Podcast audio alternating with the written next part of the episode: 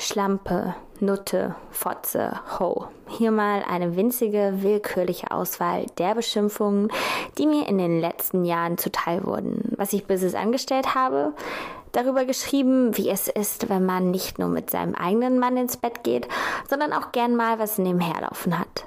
Offene Beziehung nennt man das. Und eigentlich sollte dieses Modell im nicht mehr ganz so jungfräulichen 21. Jahrhundert kein Problem mehr darstellen. Noch nie waren wir im Ausleben unserer Sexualität so frei wie jetzt. Jeder darf mit jedem, und zwar alles, immer. Niemand verlangt in Mitteleuropa ernstlich von einer Frau unberührt in die Ehe zu gehen. Keuschheitsgürtel kommen allerhöchstens noch als erotisches Spielzeug zum Einsatz. Und wenn der Typ Blasen super, aber Lecken doof findet, kann er sich bald eine andere suchen. Es gilt gleiches Recht für alle. Zumindest tut es das auf dem Papier. Da sind wir alle schrecklich aufgeklärt und fortschrittlich und elitär. Doch unsere Köpfe, die stecken kollektiv im finsteren Mittelalter fest. Sonst würden Geschichten von einer Frau, die gern mit anderen rummacht, nichts als müdes Gehen provozieren. Stattdessen wird ihr im besten Fall moralische Verkommenheit attestiert und im schlimmsten ein psychisches Problem. Wenn über Frauen von heute und ihre Sexualität berichtet wird, so wird sie meist mit einer Art Hurerei in Verbindung gebracht, schreibt die britische Feministin Laurie Penny in ihrer Streitschrift Fleischmarkt. Weibliche Sexualität als normaler Bestandteil des Lebens scheint in der öffentlichen Wahrnehmung nicht zu existieren.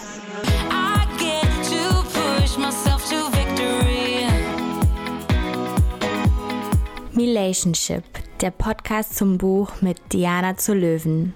Das war ein Auszug von Sie hat Bock. Das ist das Buch von Katja Levina und mit ihr habe ich für diese Podcast-Folge gesprochen.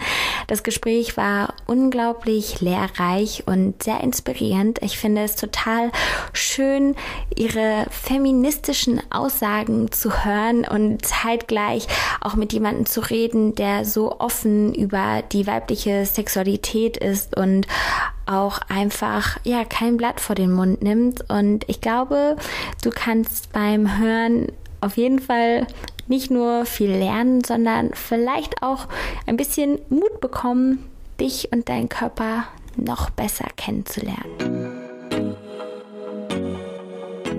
Was sind denn typische Mythen über die weibliche Sexualität, mit denen wir als Frau aufwachsen? Ich weiß nicht, wo ich anfangen soll.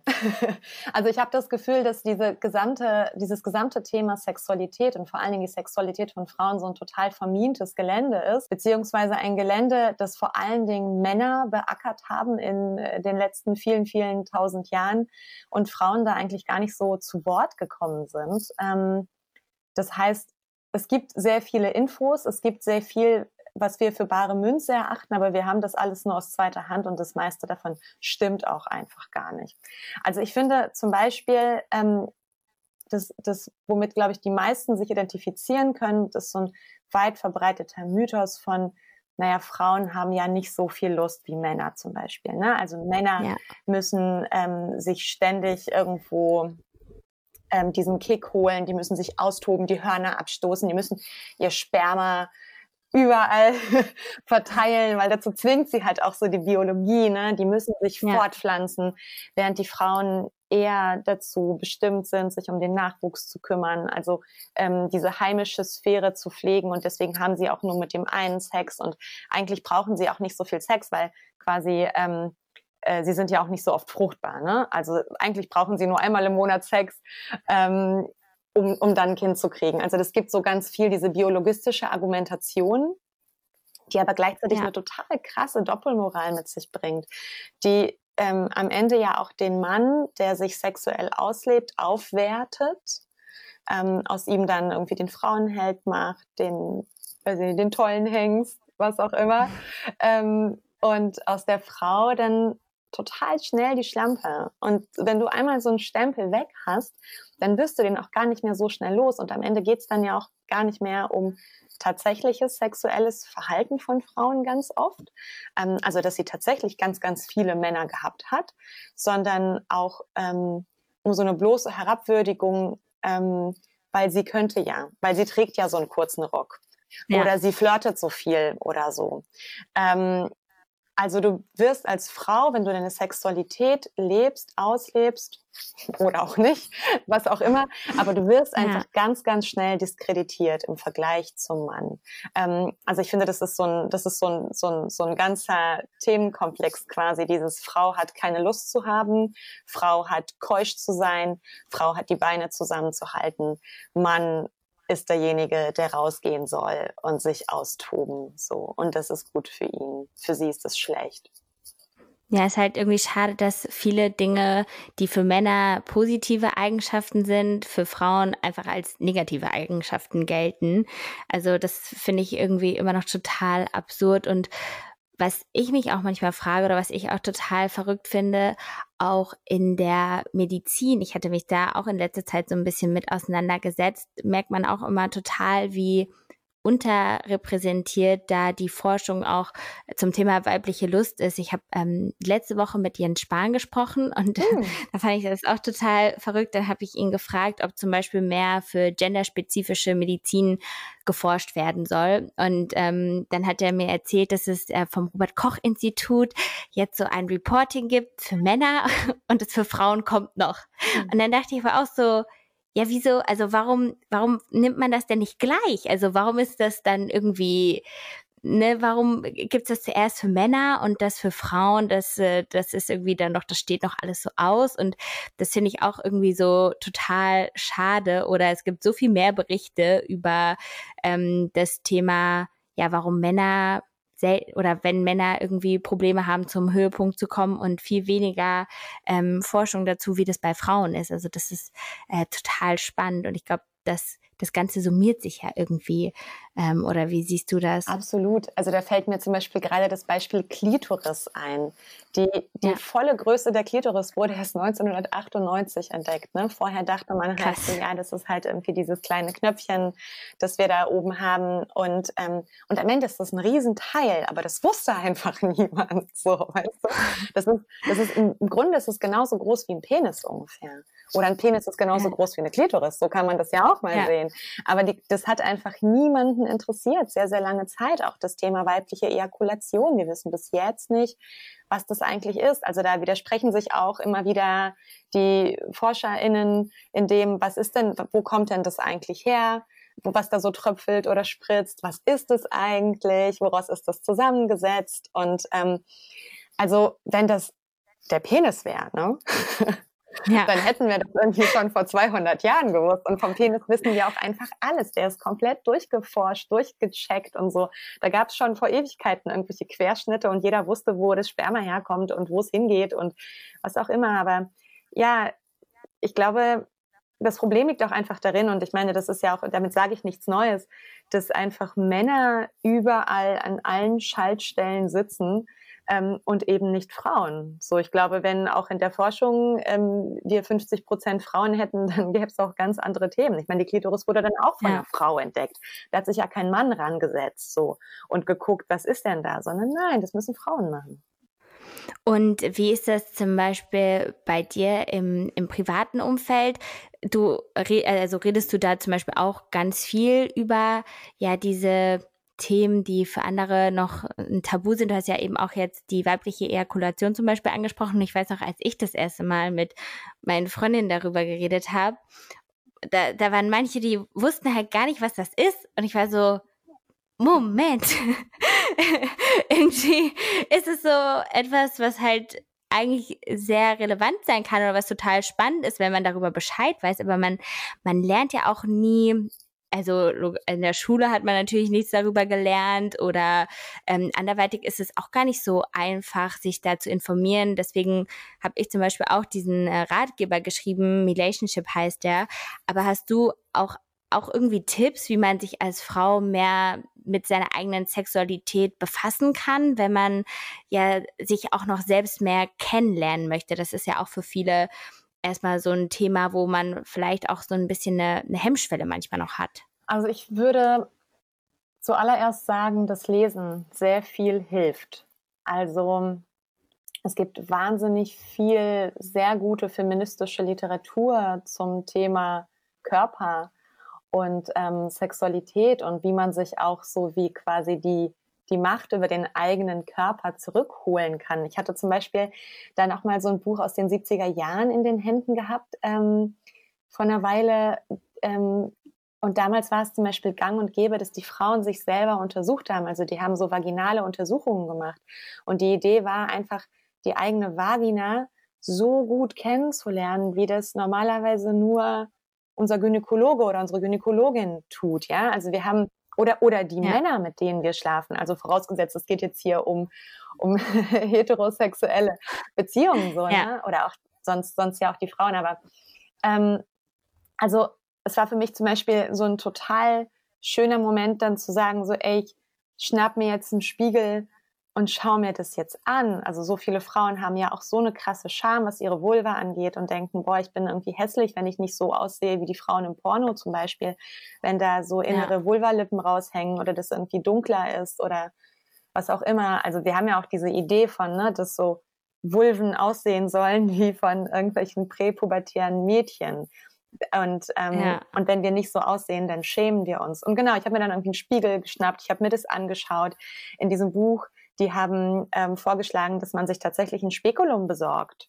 Ähm, also diesen, diesen Spreizer, den, den wir auch aus der Gynäkologie ja. kennen, ne? der halt dann so eingeführt wird, damit so ein bisschen dieser Vaginaleingang geweitet wird und man so sich einen Taschenspiegel nimmt ähm, oder einen Handspiegel und dann da reinguckt richtig. So, wie sehe ich denn eigentlich aus ja. von innen? Wir wissen nicht, wie wir von innen aussehen. Und ähm, oder, oder auch den eigenen Muttermund dann zu sehen und zu tasten und sowas alles. Also das ist wahnsinnig spannend.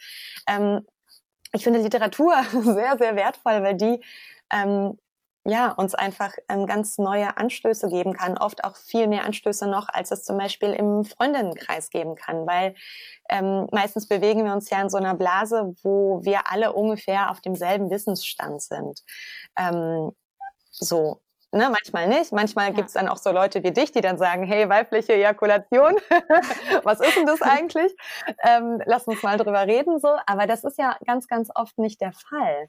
Beziehungsweise, oder so ein ja. Thema wird angestoßen und dann hat man Lust, sich irgendwie weiterzubilden. Und ich finde, wir haben auch ähm, das wahnsinnige Glück, dass wir inzwischen ähm, in einem Zeitalter leben, in dem es das Internet gibt und man, ja. und man wirklich alles überall nachlesen kann. Ich bin nur der Meinung, ähm, dass das Internet noch mit größerer Vorsicht ähm, zu genießen ist, weil natürlich irgendwie in irgendwelchen Foren ähm, oder wo auch immer, ne? also ich meine, jeder kann halt im Grunde seinen Senf abladen, wie er oder sie möchte und das muss nichts mit der Realität zu tun haben. Also so viele Gerüchte und so werden auch im Internet gestreut. Also ich glaube, ich ähm, würde tatsächlich immer noch das gute alte Buch empfehlen. und, und ich empfehle tatsächlich auch sehr zu masturbieren. Ähm, witzigerweise gibt es ja auch dazu Studien, dass Frauen das sehr viel seltener machen ja. als Männer. Dass ähm, vor allen Dingen junge Mädchen, die quasi am Anfang ihres sexuellen Weges stehen, ihre ersten Erfahrungen mit Jungs machen. Also die haben quasi Sex, ohne sich jemals berührt zu haben, ohne zu wissen, Krass. wo sie eigentlich, ne, also wo, wo die Spots sind, wo es halt ja. halt cool wird oder so, ähm, ja. ohne zu wissen, was sie eigentlich mögen und das ist total dramatisch, weil bei den Jungs ist es ganz anders. Die, die masturbieren halt alle erstmal eine ganze Weile, wissen halt genau, wo es cool ist, was sie tun müssen und ähm, schaffen ja auch quasi so eine Sensibilität am Penis, ne? weil wir wissen ja alle, dass Nervenenden erst dann richtig sozusagen zu ihrer vollen Sensibilität finden oder beziehungsweise auch ausgebildet werden können, je öfter man sie anfasst und je öfter sie eine Berührung erfahren. Ah. Das heißt, Mädchen, die sich nie anfassen, haben es unter Umständen auch schwerer, dann einen Orgasmus zu bekommen, weil eben ihre Nervenenden nicht genug stimuliert worden sind. Und du hast da ja in dem Bereich eigentlich auch schon verschiedene Experimente gemacht, kann man eigentlich sagen. also ich habe, glaube ich, letztens auch in der Emotion war das, glaube ich, ähm, einen Artikel gelesen. Da hast du auch so eine so eine Challenge gemacht, oder? Was äh, genau war das und was war sozusagen der, der Zweck oder der Sinn dahinter? Ja, das war eine sogenannte Selbstliebe-Challenge. Ähm, das habe ich im Rahmen von einem Coaching-Programm gemacht ähm, von äh, zwei ganz tollen Frauen, die heißen Orgasmic Women. Und ähm, genau, die, die bieten solche Coachings an, das sind so Gruppencoachings und es geht darum, sich jeden Tag ähm, mindestens eine Viertelstunde Zeit zu nehmen für sich und seinen Körper und vornehmlich die Vulva. Also der Vulva ja oder der Vagina, je nachdem, oder auch beiden, ähm, eben so eine ungeteilte Aufmerksamkeit zu schenken. Und das muss nicht unbedingt sexueller Natur sein, kann aber auch. Mhm. Ähm, genau, also letzten Endes ist es dann doch auf ziemlich viel Masturbation hinausgelaufen.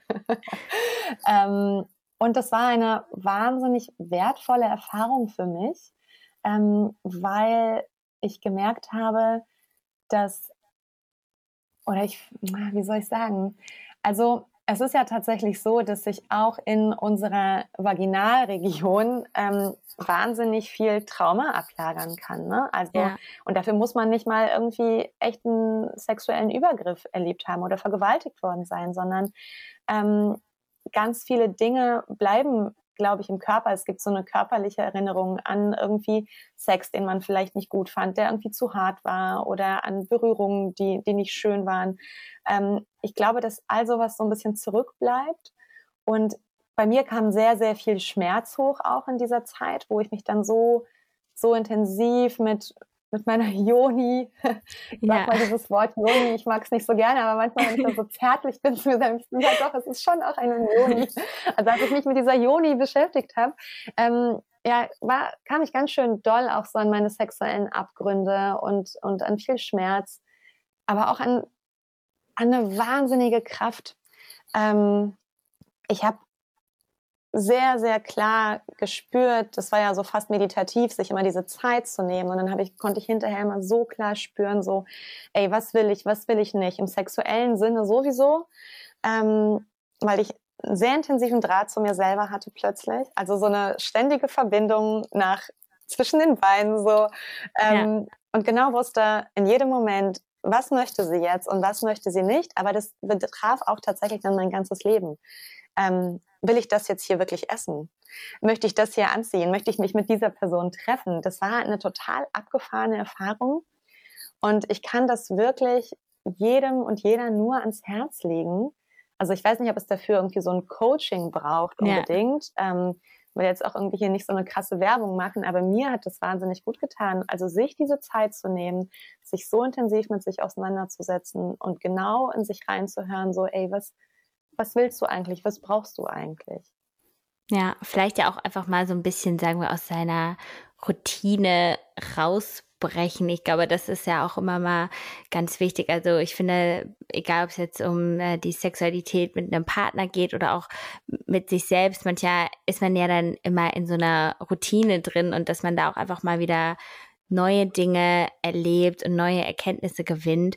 Das ist, glaube ich, auch sehr, sehr hilfreich. Oder ich fand das zum Beispiel äh, für mich auch mal ein ganz spannender Punkt, wenn es auch um die weibliche Sexualität geht. Du hast ja vorhin auch schon das Thema Pornos angesprochen, dass man da ja oft irgendwelche ja, Stereotypen hat und ähm, es gibt ja mittlerweile auch immer mehr feministische Pornos, äh, wenn man sich auch mal sowas anguckt oder Fantasy, die machen ja so erotische Hörgeschichten, was auch nochmal eine andere Art ist, um ja, erregt zu werden. Und das finde ich irgendwie total cool, dass es da mittlerweile eigentlich immer mehr ja, Inhalte irgendwie auch gibt, die man konsumieren kann, um da so ein bisschen offener zu werden eigentlich. Auf jeden Fall. Und ich finde, es lohnt sich aber auch, die Sexualität mit sich selber zu erfahren, ohne eben währenddessen irgendwelche Inhalte zu konsumieren.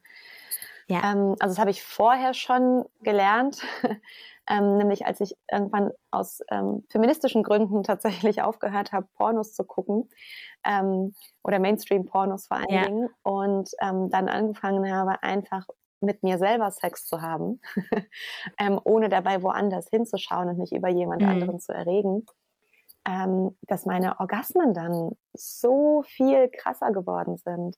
Also, weil am Ende ist es ja so, dass ähm, dieses dieses sich die Erregung etwas woanders abholen auch immer eine Ablenkung ist. Ne? Du bist dann irgendwie mhm. nicht ganz bei dir selber. Du spürst dich selber nicht so ganz, weil du bist ja mit halbem Auge immer noch woanders. Und es mag dich zwar vielleicht sehr, sehr schnell erregen und zum Orgasmus bringen, aber ähm, am Ende ist das, was du eben ohne äußere Stimulation bekommen kannst, ähm, sehr viel besser und ergiebiger als meine Erfahrung zumindest. Ah, ja, das ist auf jeden Fall ein spannender Punkt. Also ich glaube, das ist ja auch irgendwie, wo das jeder so ein bisschen für sich entdecken oder kennenlernen kann.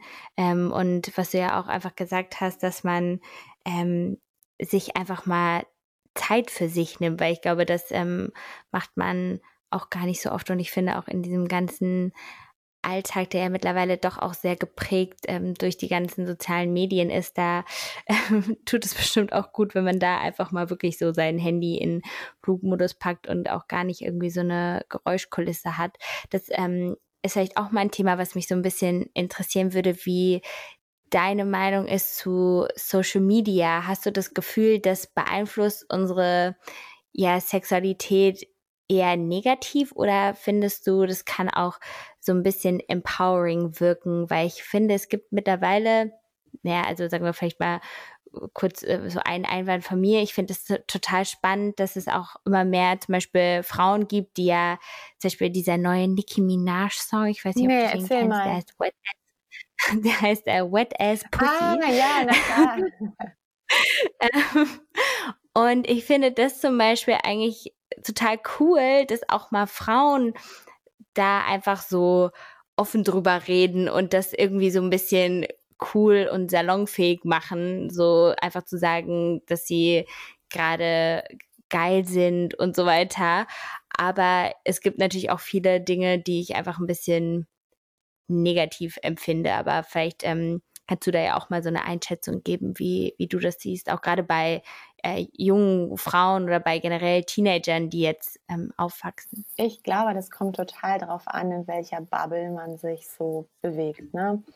Also ich habe ja. ähm, bei den Konten, denen ich folge, sehr, sehr darauf geachtet, dass das alles Menschen sind, die mich irgendwie empowern oder inspirieren, die mir ein gutes Gefühl geben. Und ähm, sobald ich das Gefühl habe, irgendwo, ähm, das, das nimmt mir jetzt irgendwie Kraft oder das regt mich auf oder das gefällt mir nicht, ähm, was auch immer das sei, dann sei in dem Moment, dann entfolge ich einfach.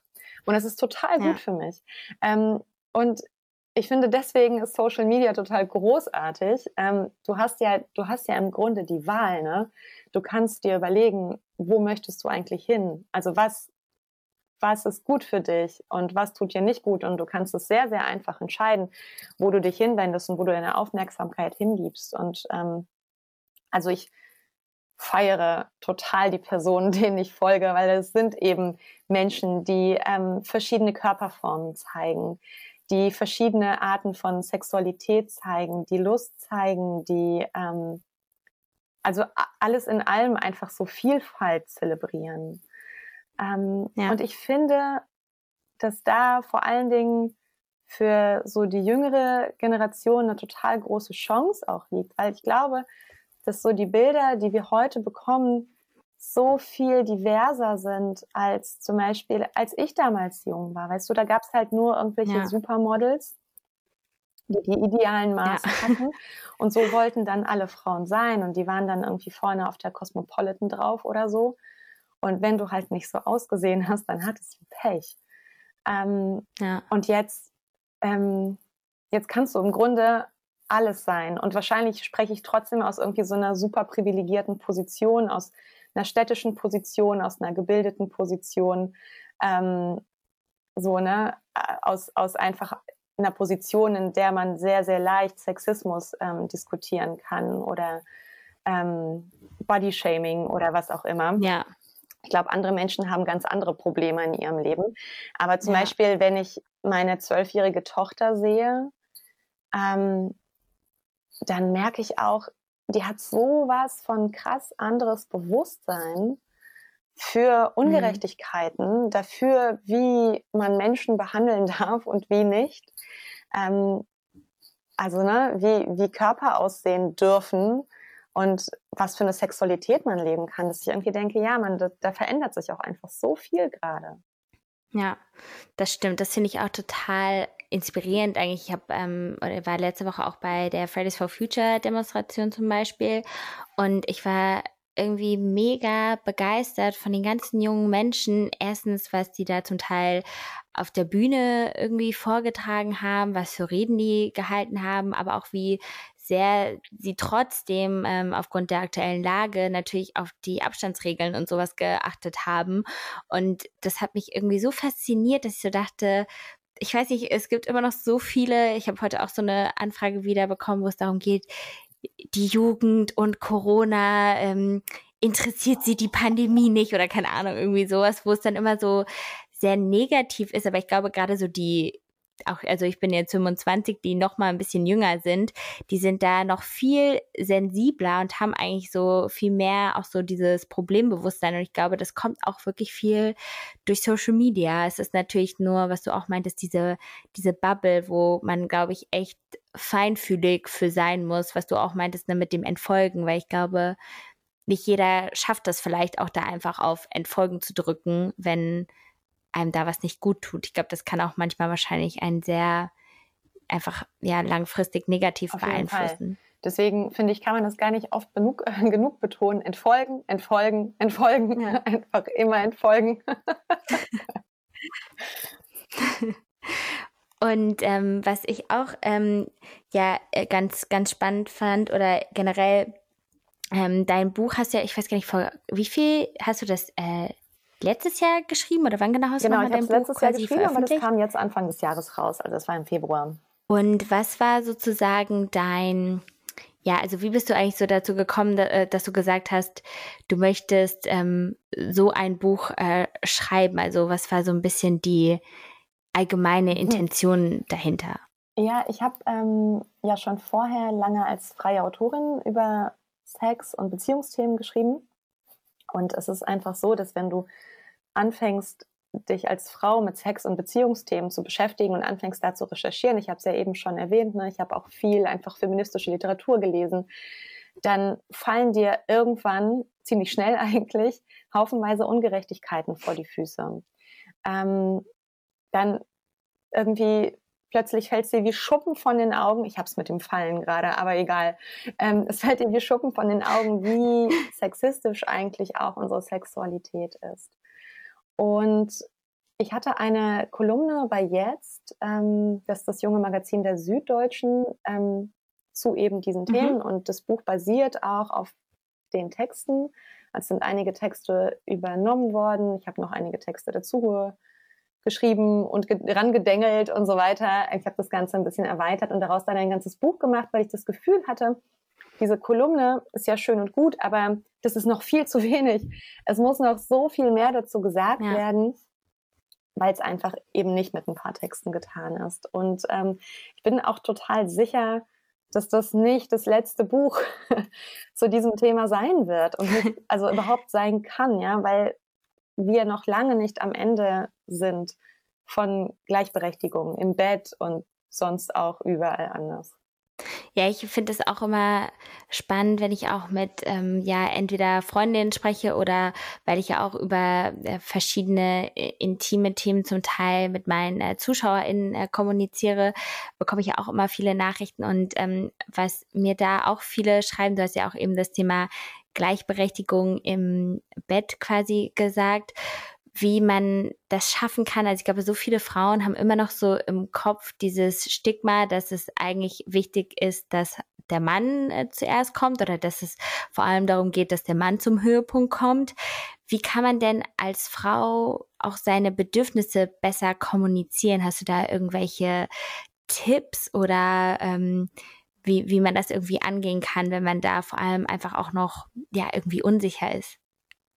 Na, vor allen Dingen muss man ja auch seine Bedürfnisse erstmal kennen. Ja. Ich finde, das ist, das ist ja der allererste Schritt. Und ich kann aus meiner eigenen Erfahrung sagen und aus der meiner Freundinnen und Bekannten, dass wir ganz oft nicht mal wissen, was wir mhm. eigentlich wollen und uns auch nicht eingestehen, ähm, was wir wollen könnten. Also dass der Gedanke auch gar nicht erst kommt, so ich könnte etwas anderes wollen als das hier, weil wir haben das ja schon immer so gemacht oder ähm, so und so funktionieren Frauen nun mal. Frauen kommen nun mal nicht so leicht zum Orgasmus oder der Mann muss nun mal den ersten Schritt machen oder er muss nun mal der Aktive sein oder was auch immer. Ne?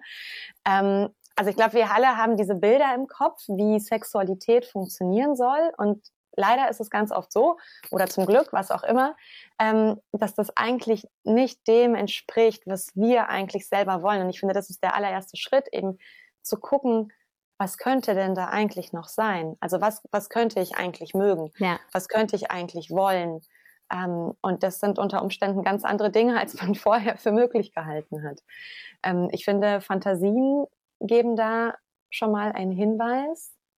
Aber auch unsere Fantasien sind ja ganz oft so gesellschaftsinduziert. Ja. Zum Beispiel diese Fantasie, die ganz viele Frauen immer wieder äußern, so vergewaltigt zu werden oder der Mann ja. nimmt mich mit Gewalt, er überwältigt mich ja. so. Ähm, und man irgendwie auch so ganz klar sagen muss man, das ist halt irgendwie eine Patriarchatsfantasie. Das ja. ist eine Fantasie, die davon kommt, dass wir das seit irgendwie vielen, vielen Generationen, seit Jahrtausenden quasi erleben, Männern schutzlos ausgeliefert zu sein, vergewaltigt zu werden. Ähm, ähm, ja, und also quasi ne, unter ihrer Macht zu ja. stehen. Und das bildet sich dann letzten Endes auch in unserer Sexualität ab. Wie sollte es auch anders? Ähm, genau. Also da ist es, glaube ich, ein Prozess, der etwas Zeit in Anspruch nehmen kann. Und wahrscheinlich ist das sogar ein lebenslanger Prozess. Also ich merke das bei mir selber auch immer wieder, dass ich so, dass sich meine Sexualität auch verändert und ich ganz oft das Gefühl habe, so, ah, jetzt weiß ich ja, wie ich das möchte und was ich will. Und dann merke ich eine Weile später so, ach nee, eigentlich will ich es ja auch doch noch mal ein bisschen anders ja. oder jetzt komme ich noch etwas tiefer. Ähm, ich glaube, wir sind da schon so ein bisschen versaut auch von der Gesellschaft, aber es ist halt auch ein spannendes Forschungsfeld. Also ich möchte dazu nur sehr, sehr einladen, das auf jeden Fall zu machen. Und der, der zweite Schritt wäre dann quasi diese Kommunikation, das, was du meintest. Ja. Also irgendwie den Partner mit ins Boot holen. Ähm, und ich kann natürlich jetzt keine vorgefertigten Antworten hier geben oder ja. beziehungsweise Gesprächseinstiege ähm, von du Schatz, also wir müssen mal reden. Das weiß ich natürlich nicht, wie man das macht. Aber ich glaube, was immer hilft, ist ähm, eine wertschätzende Kommunikation, ähm, auch ähm, sowas wie Dinge aufzugreifen, die vielleicht irgendwie in, in einer Art von, von, von, von Anfang schon mal vorhanden waren. Also ähm, zu sagen, was du mal mochtest. Ja. Du, vielleicht, vielleicht mochtest du es mal, als er dich ein bisschen härter angefasst hat oder so. Und dann kannst du sagen, ja, ich möchte gern noch ein bisschen härter. Oder als ich dich härter angefasst habe oder was auch immer. Ne? Also man kann sich ja auch schon an Dingen orientieren, die es gab oder die eine Rolle spielen und die dann ein bisschen, ein bisschen ähm, weiterspinnen. Und ich bin auf jeden Fall ein riesengroßer Fan von Ehrlichkeit. Also meine Erfahrung ist, dass Ehrlichkeit immer, immer zu, also wirklich in, in 99 Prozent eigentlich zu einer Verbesserung der Umstände führt. Ja. Also sei es, was Beziehungsthemen angeht, ähm, genauso wie sexuelle Themen. Also wenn du weißt, dass du irgendetwas möchtest oder vor allen Dingen nicht möchtest, das ist ja fast noch wichtiger, ja. ähm, dann hilft es total, das zu sagen und das zu kommunizieren und das wird ähm, das wird wirklich alle Dämme brechen. So, also es kann, es kann sich nur verändern in dem Moment, wo man es anspricht. Ähm, nur da hat man eine Chance, irgendetwas besser zu machen. Ja, also ich meine, ich bin ja auch, sagen wir, vielleicht noch ein bisschen ich weiß nicht, ob man jetzt sagen kann am Anfang, aber ich habe ja auch noch hoffentlich eine weitere sexuelle Reise so ein bisschen vor mir. Aber ich muss sagen, selbst als ich so, also das hängt ja auch manchmal viel wirklich mit dem Partner irgendwie auch gerade ab. Ich weiß noch einmal, da hatte ich wie so eine Art, ja, schon eher auch so eine toxischere Beziehung und da habe ich, da habe ich nie mit der Person eigentlich am Ende darüber gesprochen, wie der Sex eigentlich war. Das war, man hat das halt einfach, man hat so miteinander geschlafen und hat danach aber gar nicht darüber gesprochen. Und ähm, danach habe ich dann mal jemanden kennengelernt, der total offen war und ähm, mit dem ich eigentlich immer mich danach ausgetauscht habe, was jetzt gut war, ähm, was ähm, nicht so gut vielleicht war. Es gibt ja auch einfach bestimmte Punkte, wie gesagt, das gefällt der einen Person mehr, der anderen Person weniger und das hat mir aber so viel geholfen und vor allem hat mir das im Nachhinein auch richtig viel Selbstbewusstsein gegeben, weil ich einfach mich ganz offen immer mit jemandem austauschen konnte. Und das ist, glaube ich, das, was du meintest, dass man wirklich so also man hat halt nichts zu verlieren, wenn man ganz ehrlich über, über Dinge spricht und vor allem auch, ne, dass man auf der einen Seite natürlich schaut, was gefällt dem Partner, aber auch schaut, was gefällt denn mir und dass man da auch wirklich ja den Mut hat, das mal zu kommunizieren, weil am Ende möchte ja auch der Partner, dass man eine gute Zeit hat und ähm, dann ist es ja einfach nur schön, wenn man sich auch traut, das zu kommunizieren und auch seine Bedürfnisse nicht nicht verheimlichen muss. Ja, auf jeden Fall. Und ich glaube, so eine große Hürde darin, das offen zu kommunizieren, ist ja, dass man der anderen Person nicht sagen möchte, so wie das, was du jetzt gemacht hast oder so wie, wie es zwischen uns beiden läuft, gefällt mir nicht. Ne? Also ja. das ist ja diese Kränkung, die man der anderen Person nicht zumuten möchte. Und ähm, das wird natürlich immer schwieriger, je weniger man generell über Sex redet. Ne? Also ja. wenn man sich eh regelmäßig austauscht und ähm, so die Tops und Flops auch immer auswertet und so, ähm, dann ist es ja noch relativ einfach. Aber wenn man dann irgendwie so, so, ein Grundsatzgespräch führen muss und sagen muss, du Schatz, ich bin irgendwie noch nie gekommen oder so, ja. oder weiß ich nicht, ähm, ich, ich, ich mag es überhaupt nicht, in den Po gefickt zu werden, ja. dann ja, das ist natürlich schwierig. Ja. Aber man muss da drüber gehen. Das ist total, das ist total gut. Ich finde, ähm, dass man eigentlich immer so zu diesen Schampunkten gehen sollte. Also da, wo man so diese Widerstände spürt und denkt so, oh nein, das kann ich nicht, das ist mir irgendwie zu peinlich oder ich ähm, habe Angst davor. Das sind eigentlich die Punkte, die einen am Ende weiterbringen und wachsen ja. Immer. Oder auch diese Themen vielleicht gar nicht immer so schwer zu nehmen. Ich bin zum Beispiel bei ähm, Fantasy, auch ohne jetzt dafür wieder so Werbung oder so zu machen, ähm, ich bin da quasi ähm, rein investiert. Das war so für mich so voll crazy sozusagen mal in so ein Startup auch zu investieren. Und ich weiß auch, als ich früher auch mit verschiedenen Leuten darüber geredet habe, waren alle so, was in so Pornos investieren und keine Ahnung. Aber mittlerweile finde ich das total cool. Für mich auch so ein bisschen wie, ich meine, du kannst ja wahrscheinlich auch die Hülle der Löwen, ähm, dass ich immer so denke, ja, ich bin so meine Mini-Frank ähm, und man kann so Startups irgendwie unterstützen und manchmal rede ich auch bei, bei Dates darüber. Und es ist, also das macht es total locker, einfach dieses Gespräch. Wenn man dann auch so natürlich über Masturbation redet, aber irgendwie nimmt man das dann auch nicht so schwer, sondern man erklärt halt einfach auch, dass es, also weil es ja auch was total Normales ist, ähm, redet man darüber und das finde ich total cool, weil man dann einfach schon viel entspannter gefühlt ähm, ja Gespräche führen kann. Und deswegen finde ich braucht man das gar nicht immer so schwer zu nehmen diese Themen, weil am Ende wie gesagt betrifft es ja auch uns alle ähm, und deswegen kann man auch mal bei einem ersten Date vielleicht über Masturbation reden, ja, je nachdem, vielleicht wie, wie gut man die Person ähm, findet. Aber sage, es hat bis jetzt, glaube ich, noch nicht geschadet.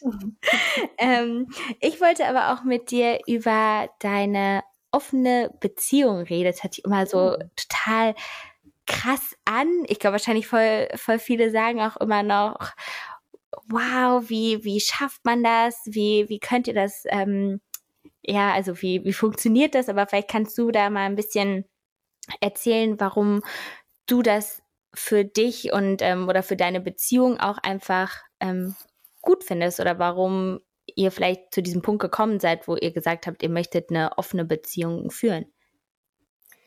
Ähm, also Warum das gut für uns funktioniert, kann ich dir direkt mal jetzt beantworten, bevor ich zu unserer Geschichte komme.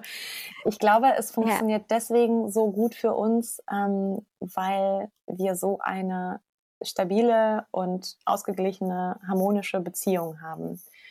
Weil wir sehr sicher sind miteinander, dass wir uns nicht für eine andere Person verlassen würden weil wir auch sehr sicher sind, dass wir füreinander die Nummer eins sind.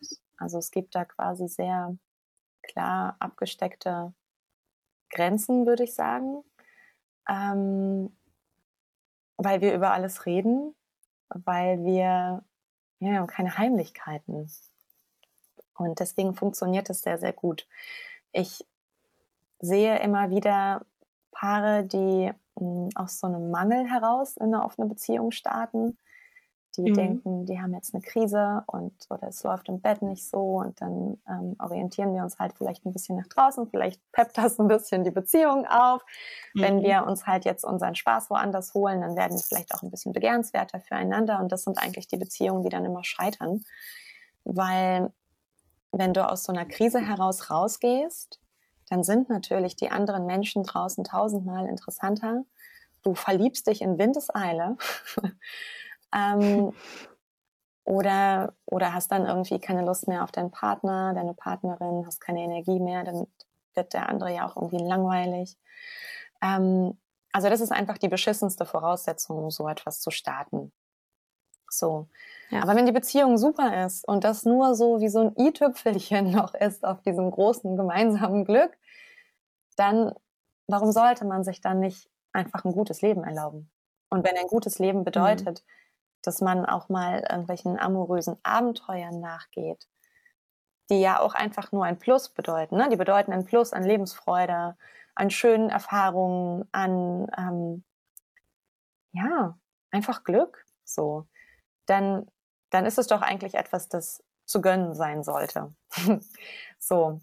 Ähm, und wir sind aber tatsächlich ganz ursprünglich auch aus einer Krise dahin gekommen. Und zwar hatten wir so eine, so eine, ich würde fast sagen, bilderbuchartige, monogame Familiensituation. Wir hatten irgendwie so drei ja. Kinder, wir waren verheiratet und es war alles irgendwie ganz ordentlich. Und ich war dann zu Hause mit dem, mit dem dritten Baby.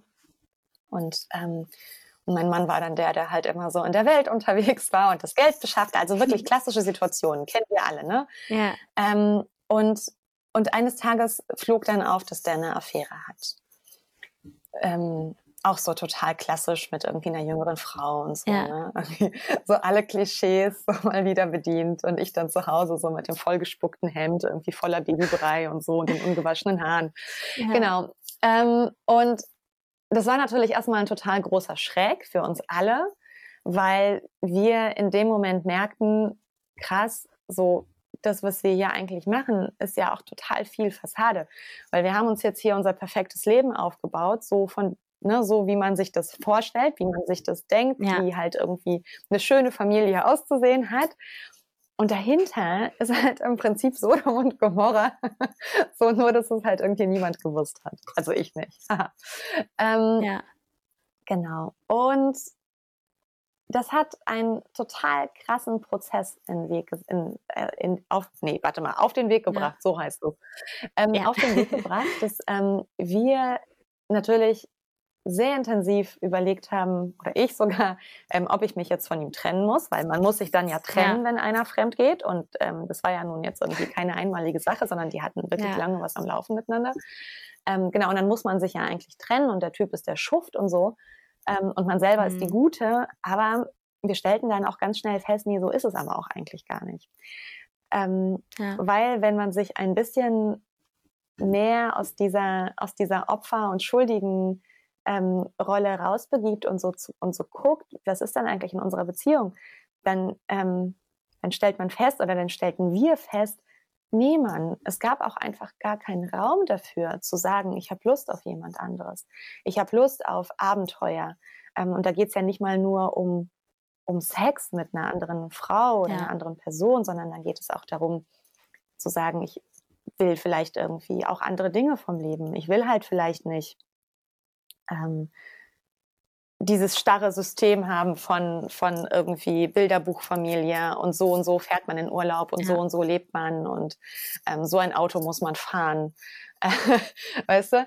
Ähm, und so und so müssen die Kinder angezogen sein, sondern ey, vielleicht will ich einfach viel mehr auf die Kacke hauen.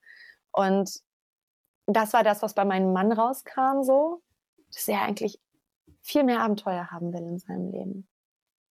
Und bei mhm. mir kam das dann auch raus. Und witzigerweise, als wir dann so, es war ja ein ewiger Prozess, aber am Ende des Prozesses merkte ich so, ich hätte das genau so sein können. Ich hätte diejenige sein können, die mhm. fremdgegangen ist. Weil am Ende war auch mir das alles viel zu eng.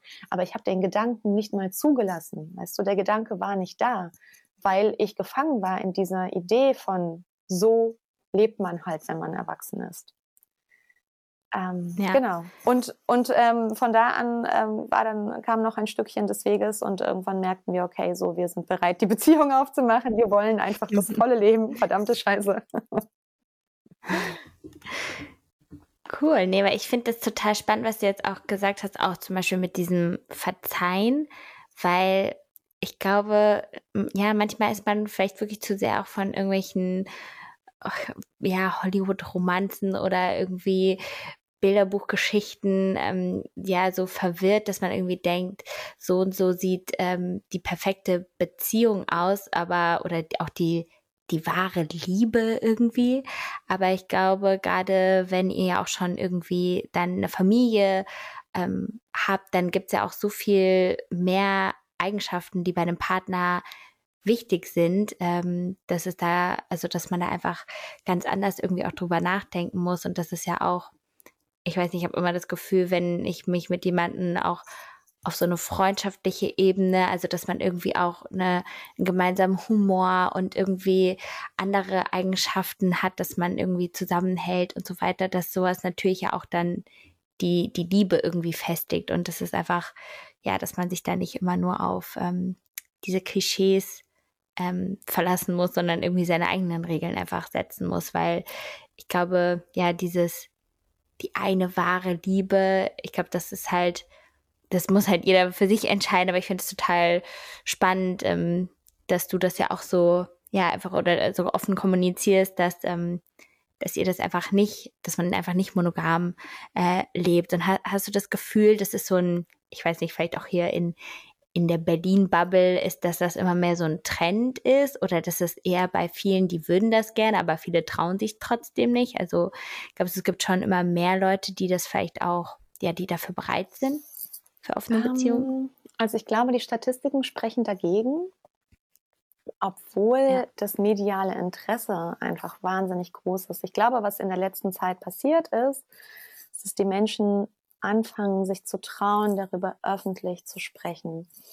Und das ist das, was dann diesen Eindruck verstärkt, dass irgendwie jetzt mehr, dass dieses Konzept jetzt mehr gelebt wird. Dabei gab es das eigentlich schon immer.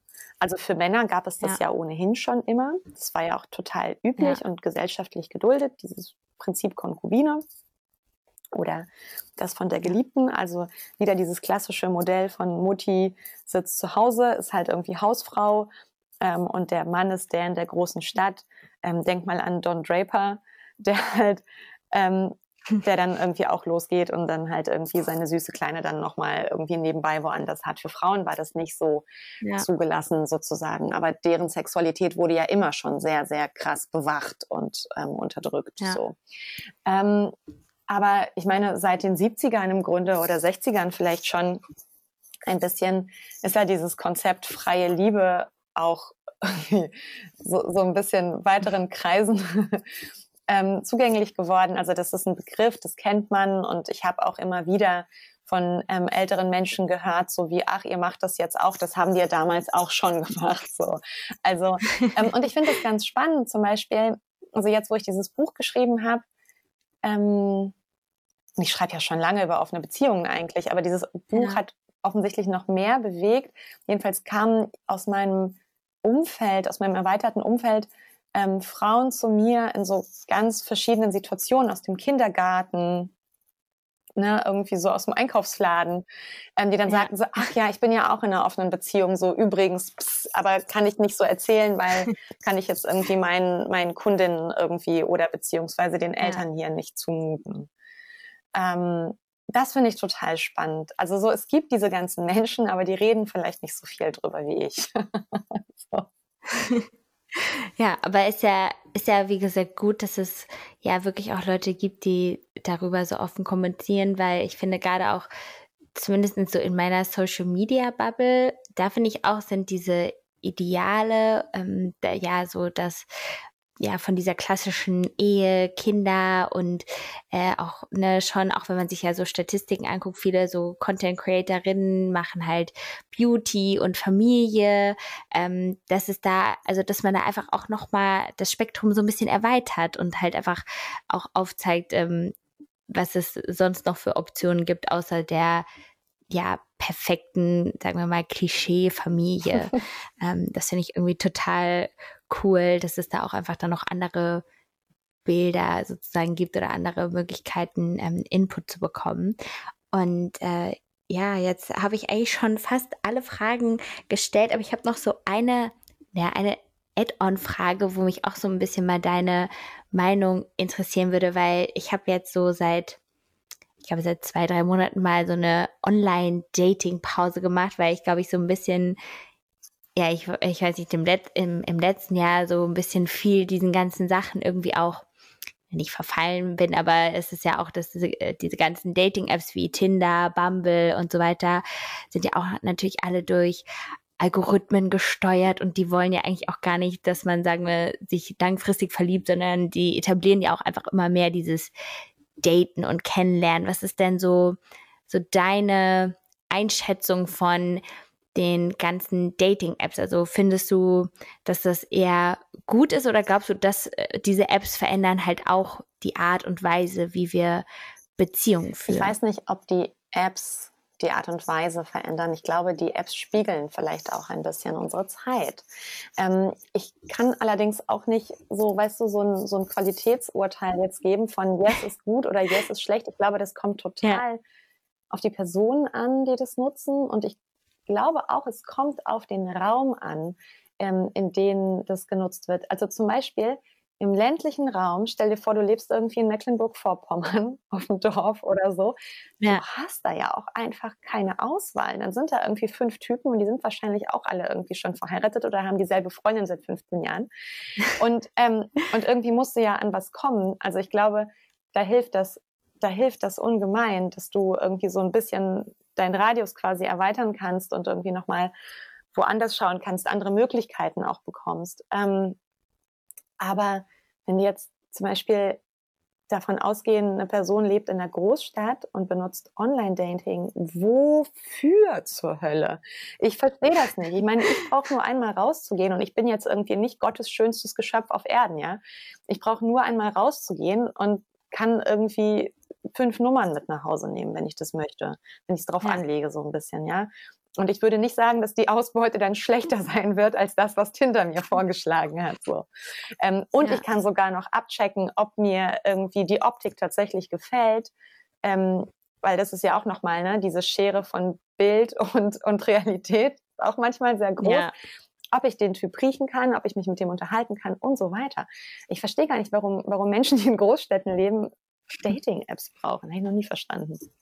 Also ich glaube, das ist auf jeden Fall äh, ein, ein guter Gedanke, weil man, ich glaube, man kann sich auch zu sehr natürlich da rein vertiefen. Also zumindest war das auch so ein bisschen bei mir der Grund, wo ich immer so dachte, man, man ist so, man nutzt diese Apps und man bekommt erst dann so das Gefühl, dass man alleine ist, obwohl man ja auch einfach das so mal akzeptieren kann für einen Abend oder für zwei oder je nachdem oder auch einfach länger und sagt, okay, ich bin Single, ich muss auch gar nicht immer jemanden kennenlernen, sondern beschäftige mich einfach mit mir, anstatt auf diesen Apps zu hängen. Und ähm, wie gesagt, wenn ich vor die Tür gehe, habe ich eigentlich hier schon viele Optionen und ich glaube, das ist gar nicht so schlecht, wenn man auch mal wieder mhm. einfach so übt, jemanden anzusprechen, ähm, dass man das nicht so verlernt, weil das ist einfach so viel erfrischender auch, wenn man mal so Gespräche führt im wahren Leben, als halt nur ja, über Bildschirme so zu kommunizieren. Spaß. Also ich meine, das ist ja auch so aufregend, weißt du, wenn du ein Tinder-Date hast, dann ist das alles so klar. Ihr trefft euch jetzt, weil ihr beide irgendwie eine Absicht ja. habt. Aber dieses Spiel von, hm, war das jetzt ein Blickkontakt? Möchte er das? Kann ich das jetzt sagen? Ähm, wollen wir beide das Gleiche? Also das ist irgendwie, Gott, das macht das Leben doch auch so spannend eigentlich, oder? Ja, total. Also, und dass man halt ne, nicht einfach schon alles weiß, alle Kriterien, weil ja, ich glaube, am Ende kann man halt lieber auch ja nicht so planen oder durch so einen Algorithmus ja, immer ähm, durchkalkulieren lassen. Und am Ende ist es ja mit der Liebe so, ich weiß nicht, wie es dir geht, aber bei mir sind es ja ganz oft so die etwas unerwarteten, abseitigen Erfahrungen, die mit denen ich nicht gerechnet habe, die dann am Ende zu irgendwas führen. Ich finde auch immer so, ich sage das auch eigentlich immer so, spontane Abende, das sind meistens die besten, wo man halt gar keine Erwartungen hat, wo man gar nicht weiß, was passiert. Und am Ende ist man froh, dass man vielleicht einmal doch irgendwie Ja zu irgendwas gesagt hat, als dass man irgendwie zu Hause geblieben ist. Und ja, ich glaube, mal gucken, so wo, sagen wir das auch bei mir, äh, mit der Liebe irgendwann noch hingeht. Ähm, aber ja, das ist dann richtig, also ich fand es ein total spannendes Gespräch. Ich habe richtig viel auch noch dazu gelernt. Hast du vielleicht noch eine Sache oder so einen Punkt, wo du sagen würdest, das, das möchtest du noch sagen, weitergeben ähm, oder das äh, ähm, hätte ich dich ähm. noch fragen sollen? Eine Sache vielleicht.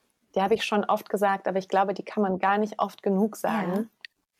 Ja. Ist das Thema ähm, Zustimmungskonzept, also Konsens beim Sex. Fragen. fragen. Ähm, das hatten wir vorhin so ein bisschen ausgelassen, vielleicht in dem Moment, wo wir darüber gesprochen haben, wie man seine Wünsche kommunizieren kann. Ich finde auch, dass es sich total lohnt zu fragen ja. nach den Wünschen der anderen Person und ähm, auch seine eigenen Absichten anzukündigen. Also sowas wie, hey, ich würde dir gerne die Hose ausziehen. ähm, kann ich das jetzt machen? Ähm, ich würde ja. würd dich gerne küssen. All sowas. Ich glaube, wir überrollen ganz oft gerade so ähm, bei unverbindlichen Sexkontakten oder wenn wir mit jemandem anbandeln und zum ersten Mal vielleicht Sex haben oder eins der ersten Male, wo man sich noch nicht so gut kennt. Ich glaube, wir überrollen uns ganz oft. Ähm, überrollen auch die andere Person. Ich würde das gar nicht so sehr ja. auf Frauen nur beziehen, ähm, sondern das geht auch Männern oft so, dass denen ja. auch was zu schnell geht oder zu hart oder was auch immer. Ähm, und ja, wir haben ja so im Zuge von, von MeToo sehr, sehr viel darüber geredet, wie Sexualität gelingen kann, ähm, ohne dass irgendwessen Grenzen verletzt werden. Und ich finde, das ist ein ganz wunderbarer Weg, ja. ähm, nicht nur Grenzverletzungen auszuschließen, sondern auch ähm, eine Kommunikation herzustellen. Ähm, wir haben immer so diese Idee von Sex muss wortlos funktionieren. Ähm, wenn zwei sich wollen, dann, dann klappt das schon und so und dann wird es von sich aus schön. Aber, aber so ist das nicht. Ich glaube, es lohnt sich total, immer wieder nachzufragen und ähm, hey, gefällt dir das gerade? Willst du das? Ähm, genau. Das macht den Sex nur besser. Das so als klein, kleine Bemerkung am Rande noch, als Fußnote. Ja, ist auf jeden Fall wirklich sehr, sehr wichtig, auch wenn ich da an, an meine Vergangenheit manchmal denke oder auch ähm, wenn ich da von äh, Freundinnen Geschichten höre. Dann vielen, vielen Dank für das schöne Gespräch. Ich werde auf jeden Fall auch dein Buch und deine ähm, Social Media Kanäle natürlich dann noch verlinken, dass ähm, man da auch noch alle weiteren Informationen findet. Und ja, vielen Dank. Ja, liebste Diana, vielen Dank dir. Es war toll mit dir. Gerne.